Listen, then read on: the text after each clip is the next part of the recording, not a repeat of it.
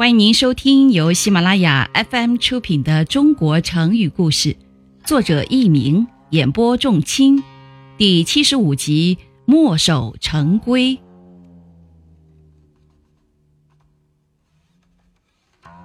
春秋末年，楚王想攻打宋国，命人叫鲁班设计制造了攻城的云梯。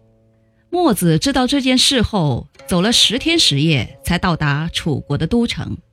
他对楚王说：“你如果攻打宋国，是不会得到胜利的。”楚王十分骄傲地说：“鲁班是天下手艺最高超的木匠，他已经替我做好了攻城的云梯，我一定能把宋国攻下来。”墨子说：“那么我就去帮宋国守城，你叫鲁班来攻。”看他能不能取得胜利。于是两人在楚王面前演示：鲁班进攻，墨子守城，连攻了九次，墨子都赢了。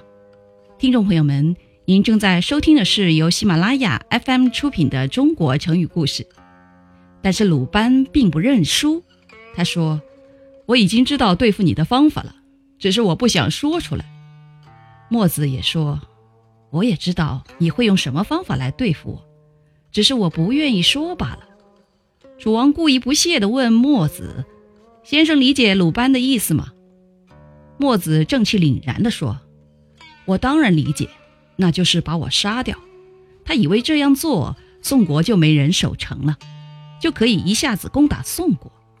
不过，我早已叫我的三百多学生运载着我的守城器械到宋国去了。”他们正等着你们呢，你就是把我杀了，也挽救不了你们的失败。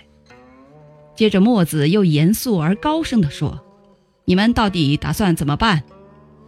楚王叹了一口气，无奈地说：“哎，好吧，我们取消攻打宋国的计划。”这时，墨子才带着胜利的微笑告别楚王而去。人们把墨子守城的规则称为“墨守成规”。后来表示思想保守，坚持按老规矩办事，不肯改变。听众朋友们，本集播讲完毕，感谢您的收听，再会。